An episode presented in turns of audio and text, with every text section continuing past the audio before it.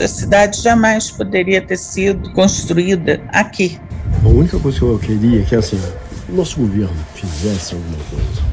E é incrível que esse prefeito que está lá, o sobrenome dele é Bom Tempo, já é o quarto mandato dele. Então ele já passou por outras tragédias. E muito pouco fez é, nesse período que ele está como prefeito. Que isso não vai ser resolvido em um mandato de prefeito.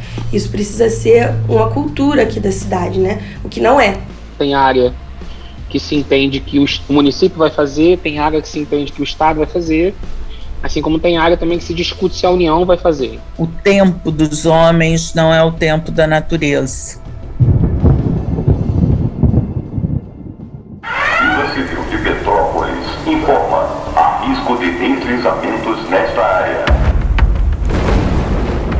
Petrópolis. A síndrome do céu azul.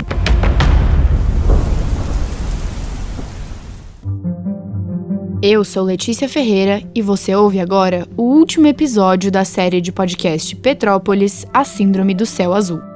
Se você ainda não escutou os outros episódios, recomendo fortemente que pare agora, volte e ouça em sequência. Depois de conhecer a história de cada pessoa relatada nesse podcast, você já deve ter pensado: a tragédia poderia ter sido evitada? Ou ao menos amenizada? E de quem é a culpa? Quando os desastres vão parar? Bom, essas são algumas perguntas que eu tento responder agora.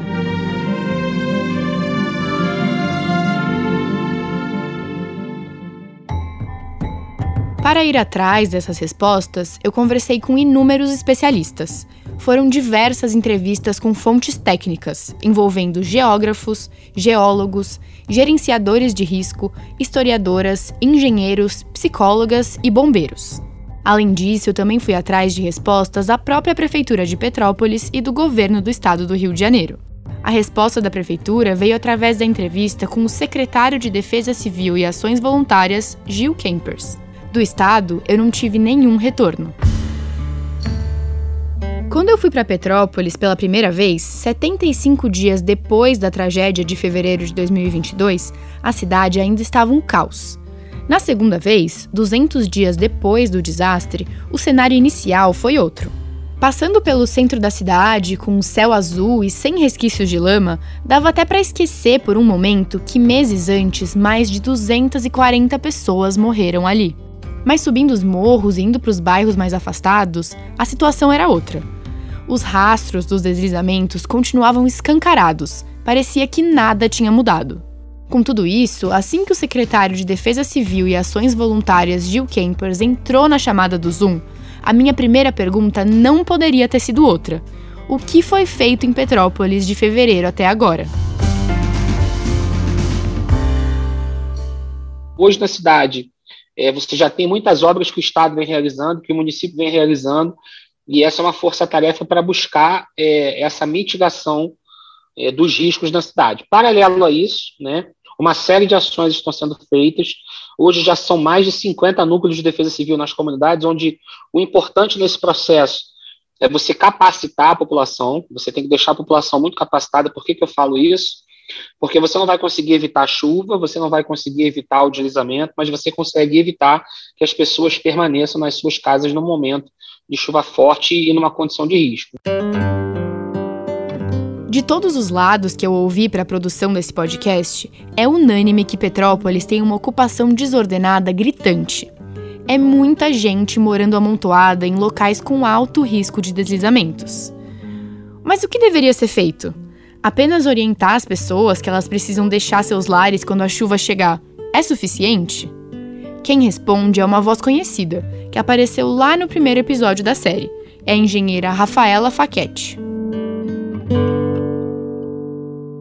Primeiro, se o poder público municipal tivesse estabelecido um limite de ocupação, foi lá, botou um tijolo, a prefeitura vai lá, derruba, tira. Essa é uma parte. Um poder público é, atuante não leniente com as irregularidades. Esse é o primeiro ponto. Só que as pessoas precisam morar. Então, o que, que precisa? uma política pública de Estado de habitação de interesse social. O que, que é isso?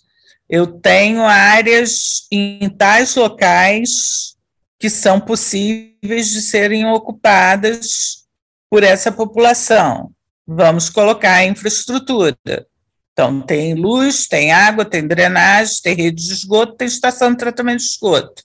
Tem transporte, tem escola e tem posto de saúde. Mas alguns questionamentos ainda passavam pela minha cabeça. Quando é que o problema começou? Ele tem data de início e data de término? Então, é desde 88? Não, minha querida. É desde sempre. O problema é de Petrópolis?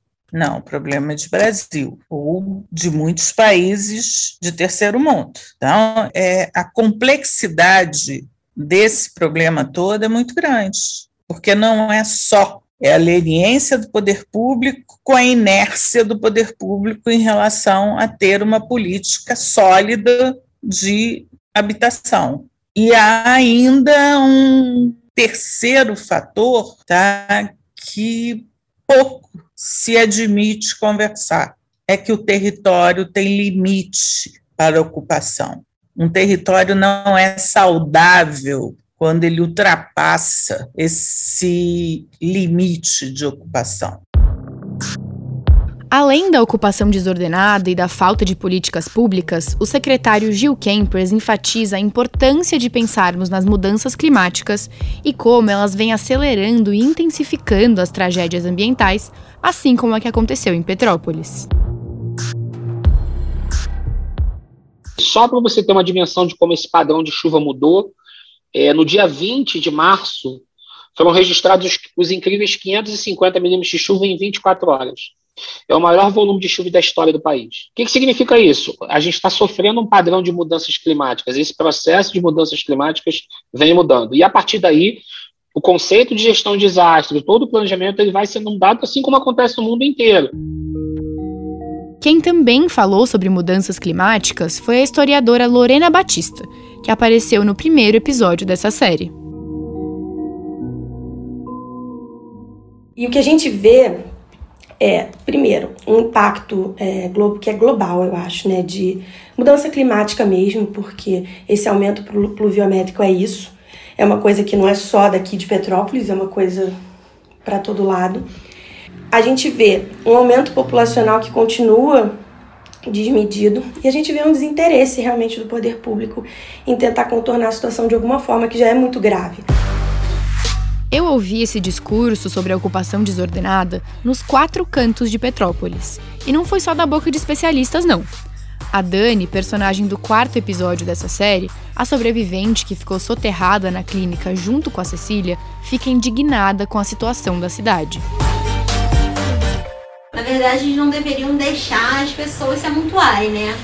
Começa o erro por aí, eu acho. É, não pode colocar, não pode colocar. Não, mas aí você faz a casa, eles dão água, dão luz, você vai ficando. Vem cá, Nicolas, né? vem cá, Flor. Não tem, não tem estrutura.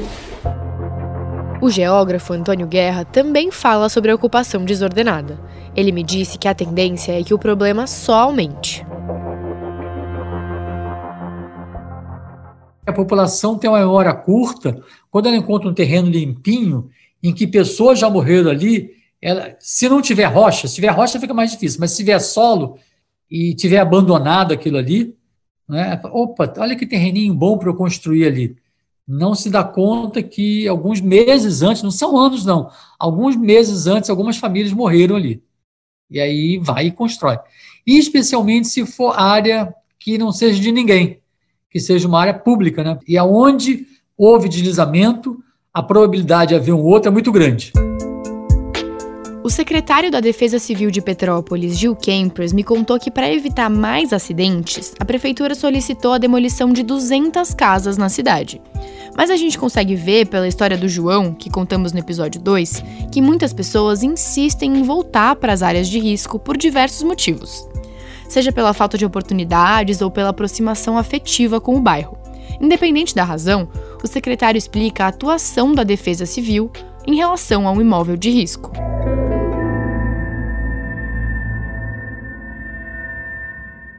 O direito à vida é fundamental. E aí retornar para uma área de risco, sabendo que é uma área de risco, e você retornar para lá consciente disso, é, você está colocando em risco outras pessoas. Então, o entendimento é de que o bem maior é a vida. E aí o cidadão tem que entender.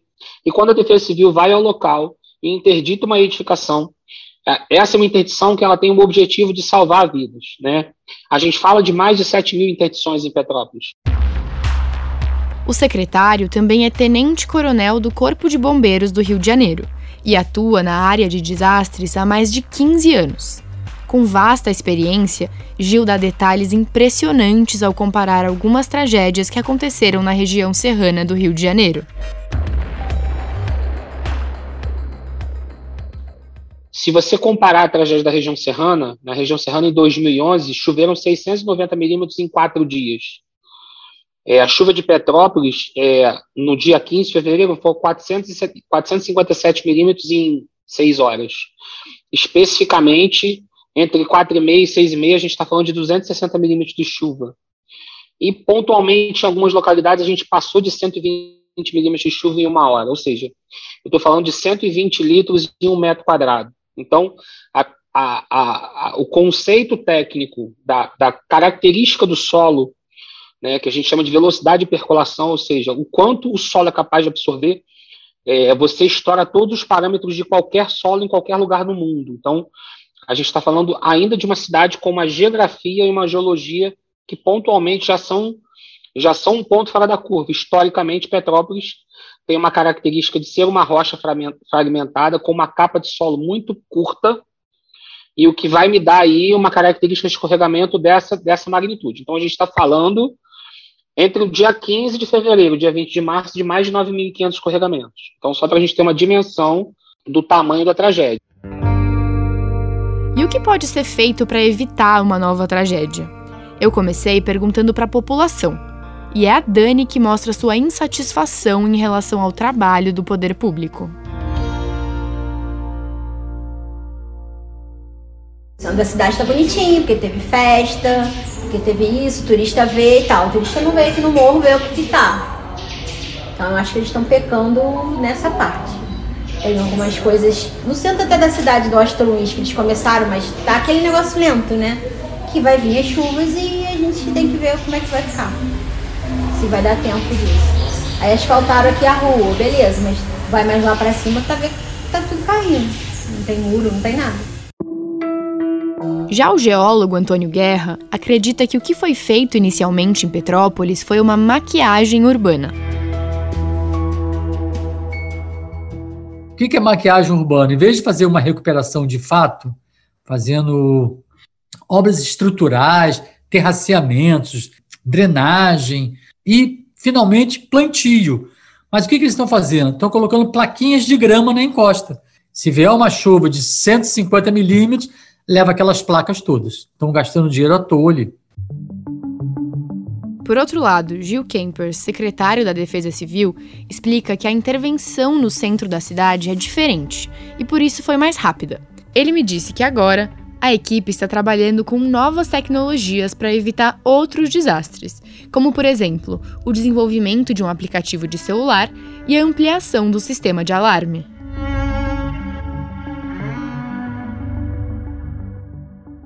Num curto espaço de tempo. A ideia é nas áreas de inundação, você é, ter um sistema de alerta para que a população seja avisada de forma eficiente que ela não pode transitar em áreas alagadas, e nas comunidades onde você tem a classificação de risco geológico elevado, a gente mobilizou 70 pontos de apoio para que as pessoas se desloquem no momento de chuva, para que esse ponto de apoio seja aberto e que a pessoa permaneça nesse ponto de apoio.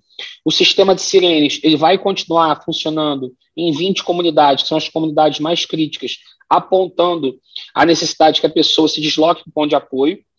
É, nas localidades onde você não tem sirene, as pessoas podem ser avisadas via SMS e agora, em outubro, a gente está lançando um aplicativo em que qualquer cidadão pode baixar e ele fornece a sua localização e ele é informado qual risco ele está submetido e quais são as orientações que ele deve fazer em caso de emergência.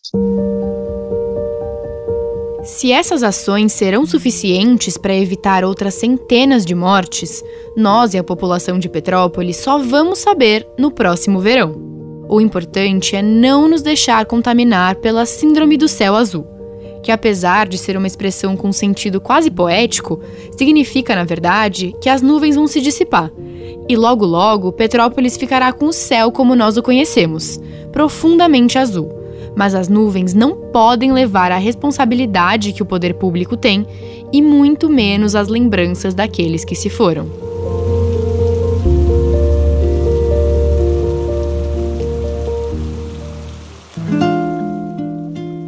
Você que tem medo de chuva, você que nem é de papel. Obrigada a todos que nos ouviram até aqui. Não deixe de nos acompanhar nas redes sociais.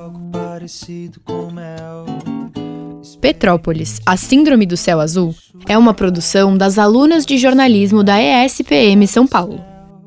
Para ver os relatos fotográficos e mais conteúdo sobre o projeto, acesse o site www.asindromedocéuazul.com. Se você gostou do podcast, vai lá nas redes sociais e marque arroba a Síndrome do Céu Azul. Eu sou Letícia Ferreira, apresentadora desse podcast. A Duda Cambraia é a responsável pela produção das entrevistas e pela montagem do roteiro. A decupagem e a edição dos episódios ficam a cargo da Amanda Locali.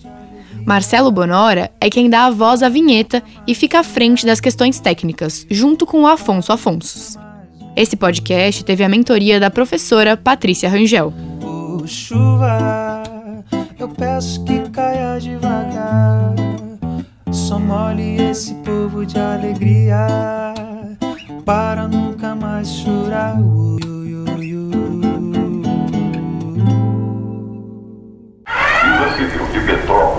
Informa: há risco de deslizamentos nesta área. Petrópolis, a Síndrome do Céu Azul.